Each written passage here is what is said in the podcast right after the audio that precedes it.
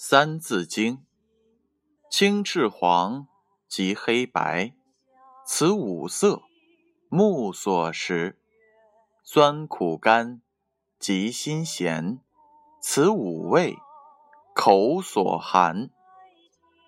山椒香及星宿，此五嗅，鼻所嗅。刨土革，木石金。与丝竹，乃八音。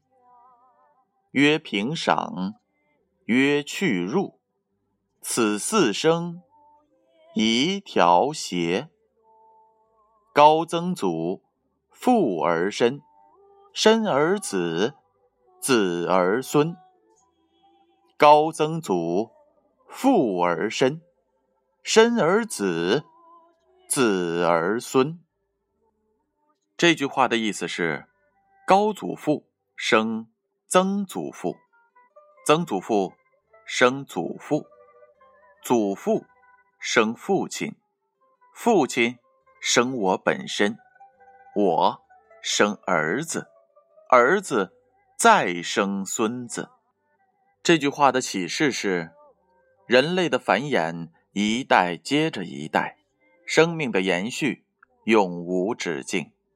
真是前不见古人，后不见来者。